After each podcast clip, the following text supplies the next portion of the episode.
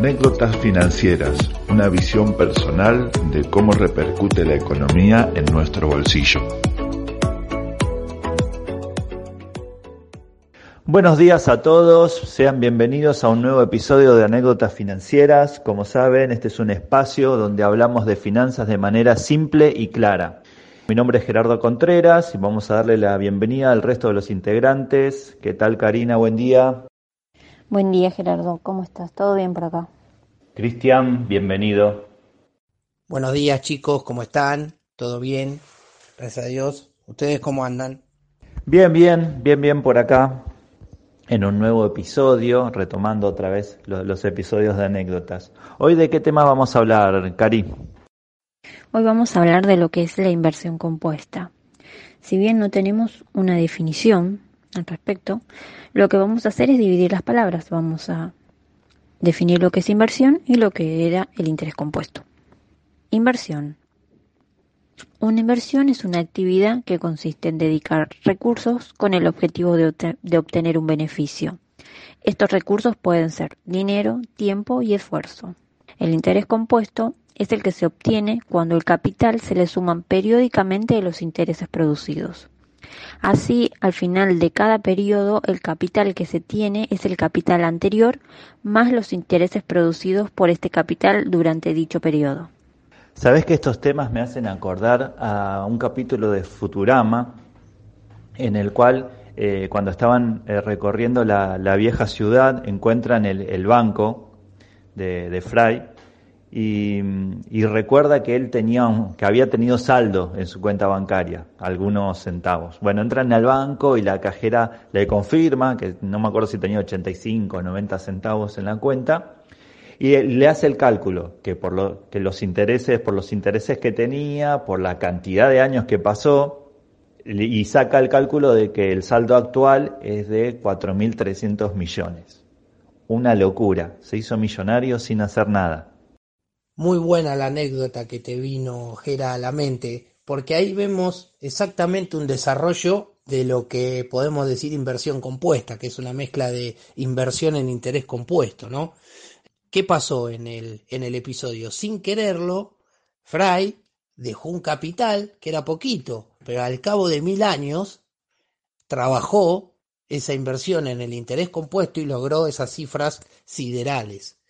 Por eso podemos decir que una inversión compuesta es la que tiene un proceso de desarrollo en el tiempo. ¿sí?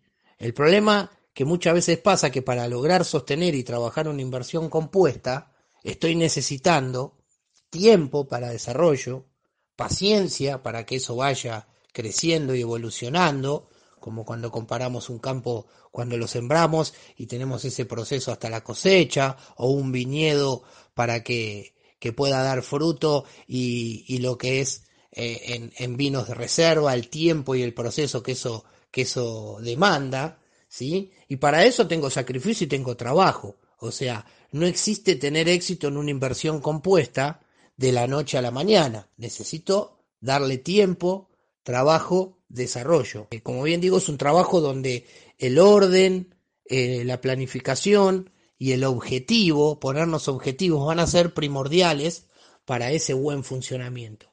Porque yo puedo tener disciplina y constancia para, para tener esa clave en el éxito. Si no tengo disciplina y no tengo constancia en una inversión eh, en interés compuesto, no lo voy a poder desarrollar.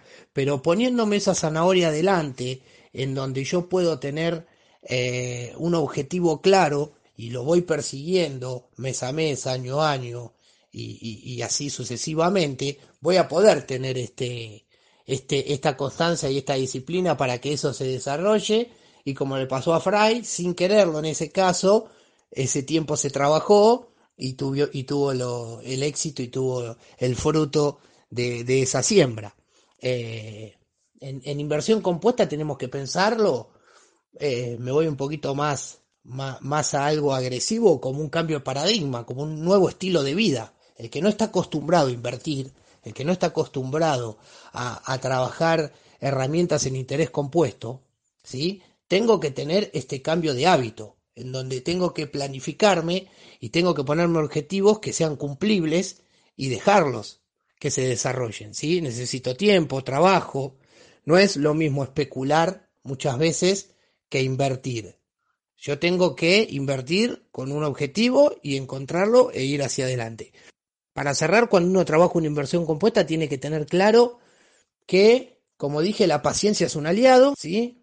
Eh, y siquiera lo podemos eh, comparar hoy en este contagio del COVID-19, ¿sí? Eh, ¿Cómo es la curva de contagio en el COVID-19? Es algo exponencial, es algo que dos contagian a cuatro, cuatro a ocho, ocho a dieciséis, dieciséis a 32 y así sucesivamente. Bueno, eh, en, el interés compuesto dentro de una inversión, eh, ese capital que yo invierto y reinvierto permanentemente me va a dar esos frutos en el tiempo.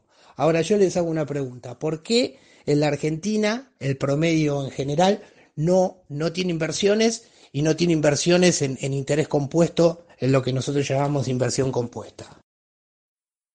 Primero creo que es el desconocimiento, o sea, no, estamos informados o no, estamos em, educados, hay cierta ignorancia en estos temas. Y otra que me parece que, que también es, es importante es la, mm, el tema de la ansiedad, de que todos queremos algo y lo queremos ahora, lo queremos ya.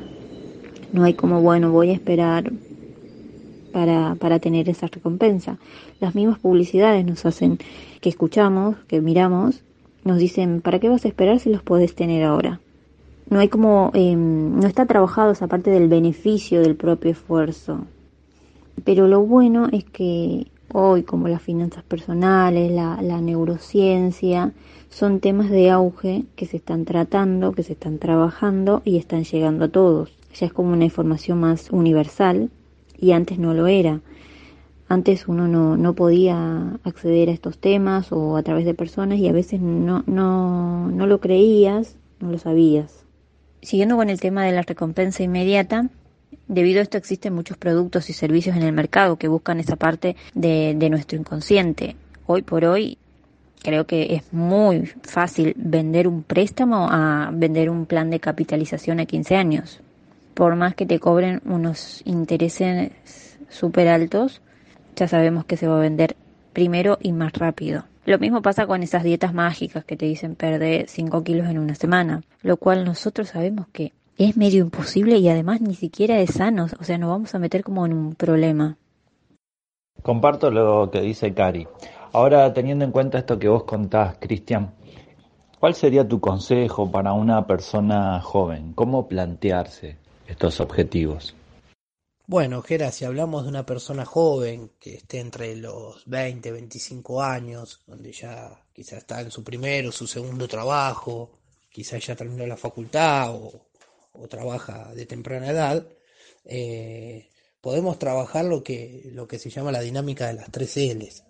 Eh, ahí podemos ponernos objetivos de, de ahorro, de inversión y de planificación financiera donde tenga la primera L de liquidez, donde tenga herramientas que me brinden liquidez, ya sea para, para trabajar lo que es el fondo de emergencia, lo que es una acumulación de un capital de mes a mes, de año a año, o donde lo pueda continuar, pero donde tenga la posibilidad de, si lo necesito usarlo, tenga líquido, por eso hablamos de liquidez. Por otro lado, lo que es la longevidad, lo que es constituir herramientas que me brinden la, la acumulación de un patrimonio para no depender el día de mañana de, seguir trabajando cuando ya tengo una, una, edad más avanzada o donde yo pueda elegir una edad donde diga hasta acá llegué o, trabajar menos cantidad de tiempo a la que hago cuando soy joven porque mismo las fuerzas no son las mismas.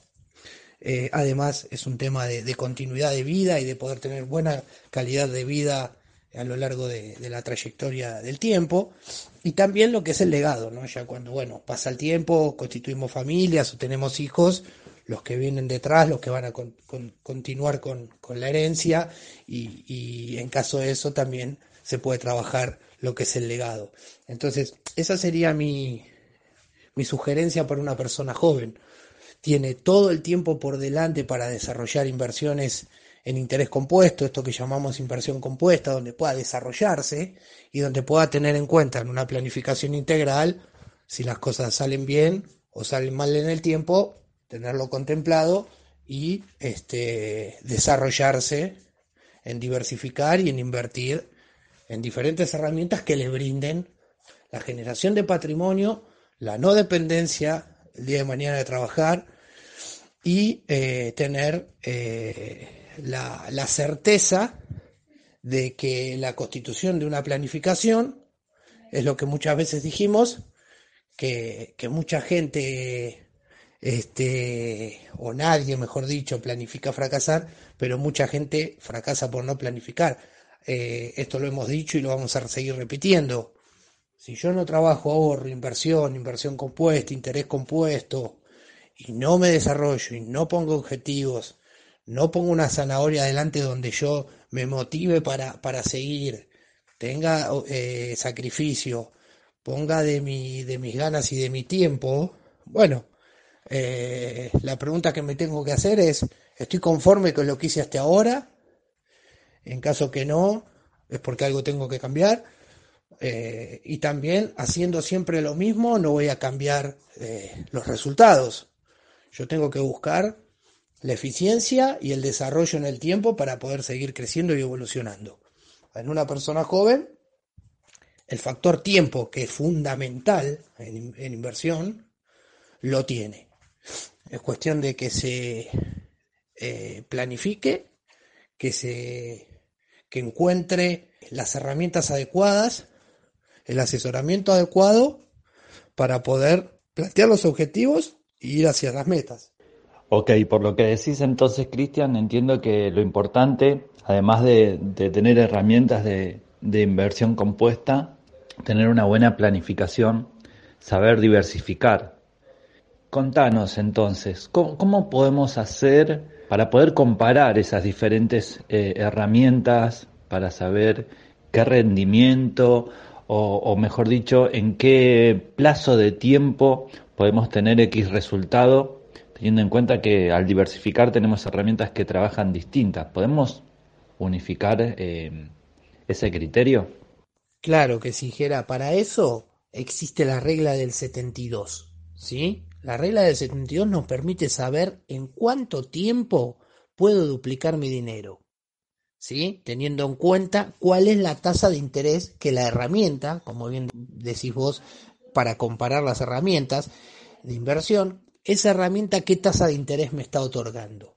Entonces, para dar el concepto claro, la regla de 72 se trabaja de la siguiente manera. Divido el número 72 por la tasa de interés que me arroja la herramienta. Por ejemplo, 7%, si hablamos, no sé, de una herramienta anual en dólares que me brinde ese, ese por ciento. Bueno, yo divido el número 72 por ese 7 y me va a dar 10.29. ¿Qué número es 10.29 que me arrojó la división? Es el tiempo que necesito para duplicar el dinero. Lo que hace la regla del 72 es que permite una comparación rápida para saber en cuánto tiempo duplico mi capital. Divido el número 72 por la tasa de interés que me da el instrumento y me va a decir en qué tiempo en esa herramienta yo voy a duplicar el capital. Genial, muy bueno el tip que nos compartió Cristian. Una buena herramienta para saber rápidamente, para unificar el tiempo de rentabilidad de, cada herramienta. Bueno, les agradecemos que nos hayan escuchado hasta acá. Hoy un lindo episodio con mucha información. Gracias, Cari. De nada, Gerardo. Nos vemos en la próxima. Que estén bien, chicos. Saludos. Gracias, Cristian. Gracias a ustedes, chicos. Les mando un beso grande. Muy bien. Gracias a todos, un abrazo fuerte y será hasta el próximo episodio.